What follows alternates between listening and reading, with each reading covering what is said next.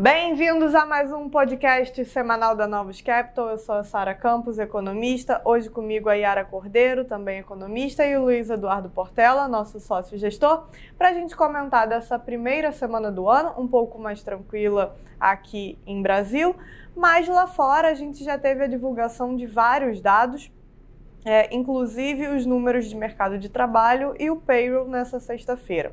Então foi uma semana agitada o mercado de trabalho segue é, aos poucos acomodando, mas vamos tentar entrar aqui um pouquinho é, em, alguns, em alguns detalhes. O payroll veio um pouco, um pouco mais forte. É, se a gente for pegar ali a contratação no mês, foi acima de 200 mil, então mantém é, as médias móveis quando a gente pensa em três, em seis meses, num patamar ainda bastante elevado, mas conforme a gente já vinha observando em outros dados de mercado de trabalho, é, e no, no, nos detalhes ali dentro do próprio payroll, nas, na pesquisa das famílias também, por exemplo, os detalhes apontam para um mercado de trabalho que vai aos poucos desacelerando, é, ficando em, em alguns, em, em, alguns pontos, né, é, uma melhor, um melhor balanceamento entre oferta e demanda. Então, por exemplo, o que a gente quer dizer quando fala sobre isso?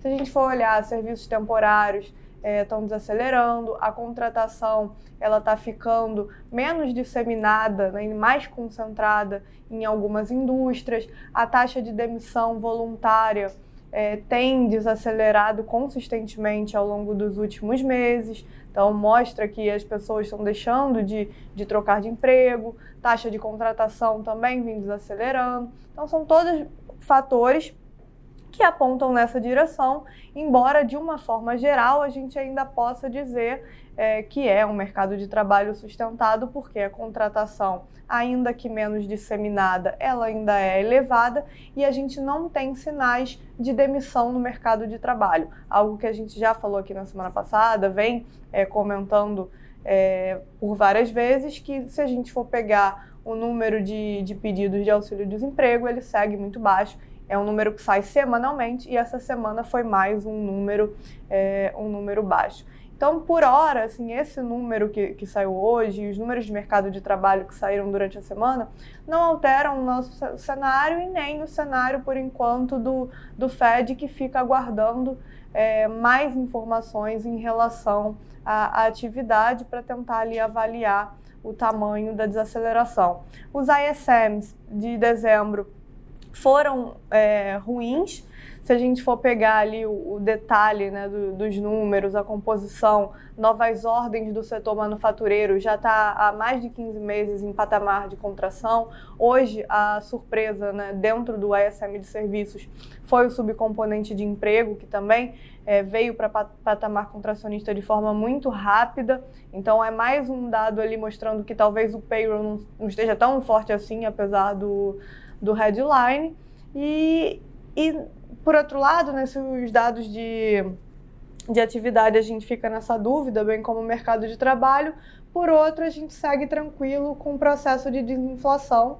É, a gente viu nessa semana a divulgação da inflação na Europa, na zona do euro, e como esperado, o headline ele teve um leve é, aumento ali, mas muito por conta de efeito base.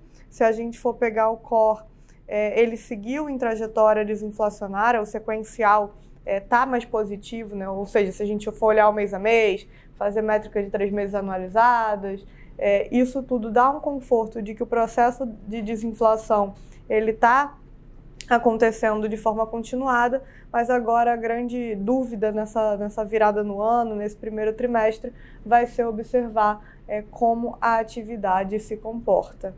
E aí, Cabelo Portela pode falar um pouco de, de mercado aqui para a gente, porque é, acabou que tudo que estava no final do ano passado se comportando de uma maneira foi na direção contrária, né? É, acho que o mercado fechou ali né, o ano passado numa toada muito otimista, né, teve um forte fechamento de juros, né, então a gente viu a parte longa nos Estados Unidos né, ali em 3,80, né, não só nos Estados Unidos, um fechamento forte na parte longa né, na Alemanha, na Inglaterra, a gente virou um pouco na, na ressaca aí nessa primeira semana. Está vendo uma realizada forte nos mercados, né, os juros abrindo aí ao redor de 15 bips na semana, né, no, é, nos Estados Unidos, você pega na Inglaterra, viu quase 30 bips, né? na Alemanha foi linha com os Estados Unidos 15 bips, mostrando que para o mercado sustentar esse patamar de preço, né, além da inflação tem que continuar vindo nesse campo né, benigno, acho que a gente tem que começar a ver uma atividade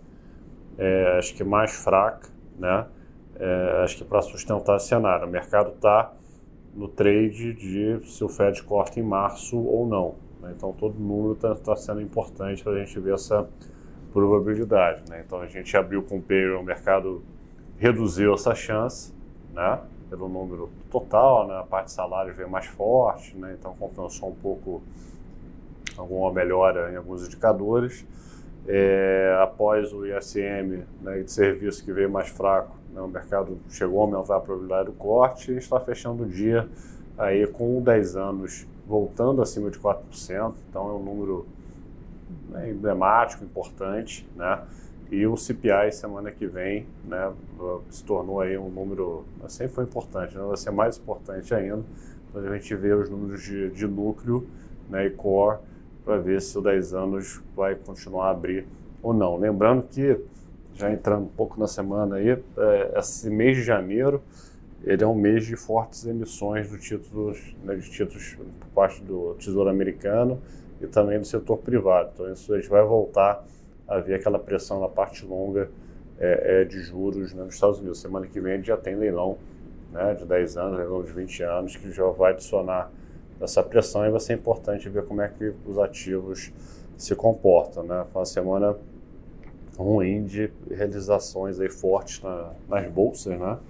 Então, a maioria das bolsas caindo né, 2%, né? o próprio Brasil caiu 2%, uh, IEM caiu 2%, S&P 500 2%, Nasdaq 3%, né, o Russell, que foi o destaque ali no mês de novembro e dezembro, né, que é a parte mais de small caps nos Estados Unidos, devolveu, caiu 13,5%. Semana de dólar forte também, né, realizando o dólar fraco do, do fim do ano passado. Né, um destaque aí o, é, é, pegar o Audi né, 1,5%, o Ien 2,5%, Nokia perdeu 1,20%, o próprio euro é, 1%. Então, uma semana difícil para os é, é, mercados. O mercado de juros aqui no Brasil ah, abriu ali em linha com os Estados Unidos, de 10 a, de 10 a 15 bips é, também. E vamos acompanhar os próximos números para ver se até onde vai. A gente ainda acha, está né, tá trabalhando com uma realizada normal dos mercados devido ao forte é, rally que a gente viu ali em novembro e dezembro. Acho que após, né, acho que essa realizada aí, a gente vai ver o mercado voltando uma tendência mais positiva, porque o Fed cortando março ou maio né, vai acabar sendo positivo no, ao longo do ano. Né? Mas, nesse curto prazo, os preços estavam esticados e a gente está vendo essa realizada aí como, como, como saudável. E o Brasil segue um pouco no, no marasmo, né, Yara? É, início de ano começando lentamente, né, aos poucos. O que acho que vale falar, né, teve, a gente até comentou aqui na semana passada sobre a apresentação de um MP sobre reoneração da folha e tal, um MP com né, um, um, conteúdo bastante controverso, que a gente sabia que traria é, ali é, algum, né, algum atrito com o Congresso. De fato, o que a gente viu ao longo dessa semana foi muita reclamação da classe política com relação ao MP, reclamação também com relação aos vetos ao orçamento né, que o Lula fez, que dizem respeito ao cronograma de pagamento de emendas. Então, assim, é, geralmente esse é um período ainda de maior marasmo, ainda né, que não tem muito conflito político, que está tudo muito tranquilo, e você tem esses pequenos atritos aí acontecendo, porque no final do ano, ali ao apagar das luzes, o governo acabou tendo que, que fazer algumas coisas, né? É, e aí acho que vale mencionar, no início da semana que vem, o governo vai fazer um evento ali do, né, é, do, do 8 de janeiro e muitas lideranças vão estar em Brasília, então a Haddad deve aproveitar para se reunir com elas, é, começar ali as articulações, tentar amenizar ali um pouco, acalmar um pouco os ânimos. É, porque o clima ficou, ficou ruim, né? Então acho que o Haddad começou o ano e achava que ia ter umas férias aí de um mês, né? Mas já, já, já começou aí o atrito não só com o PT, mas com o Congresso. E é importante fazer essa articulação, aproveitar o período de recesso para fazer essa articulação, para quando o Congresso voltar, isso já está um pouco mais resolvido e, e, e, andar com mais calma, né? Assim, se já chegar na, no, no, no, no, olho do furacão, vira a gente começa o ano com susto, então não, não é bom. Importante mesmo a Haddad fazer esse, essa articulação agora. Mas fora isso, a gente teve alguns dados de atividade mas acho que assim nenhum que altere substancialmente o cenário que a gente tem. Tiveram os indicadores de crédito, seguem ali mostrando um cenário positivo no terceiro trimestre, especialmente para a pessoa física. É, a, hoje teve dado de indústria, né? A PIM de novembro também continua mostrando um quadro de estagnação no médio prazo, né? Mas já tem uns três anos que, que é, a indústria está andando praticamente de lado, mas a gente vê alguma aceleração ali em setores mais cíclicos, assim, nos últimos meses. Então, especialmente extrativa e tal, também tem alguma melhora na ponta de, de bens intermediários.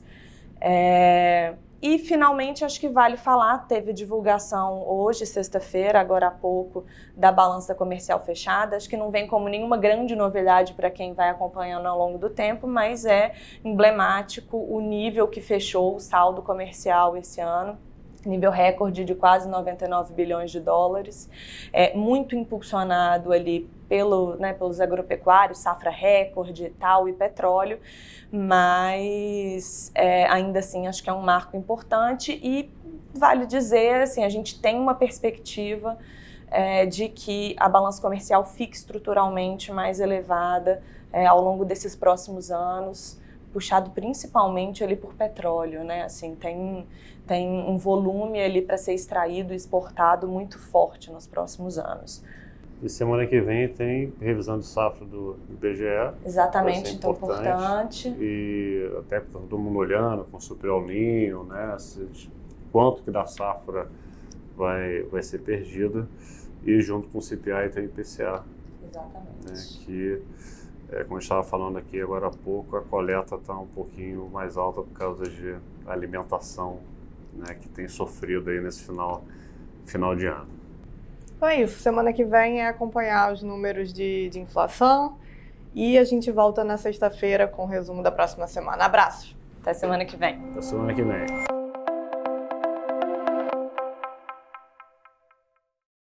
A Novos Capital, gestora de recursos limitada, não comercializa nem distribui cotas de fundos de investimento ou qualquer outro ativo financeiro. Este podcast não constitui uma oferta de serviço pela Novos e tem caráter meramente informativo. A Novos utiliza informações de fontes que acredita serem confiáveis, mas não se responsabiliza pela exatidão de quaisquer das informações assim obtidas e utilizadas neste podcast, as quais não foram independentemente verificadas. Estas informações podem estar desatualizadas ou sujeitas a opiniões divergentes. Este conteúdo não constitui uma opinião ou recomendação, legal ou de qualquer outra natureza, por parte da Novos, e não leva em consideração a situação particular de qualquer pessoa. A utilização das informações aqui contidas se dará exclusivamente por conta e risco de seu usuário. Antes de tomar qualquer decisão acerca de seus investimentos, a Novos recomenda ao interessado que consulte seu próprio consultor legal.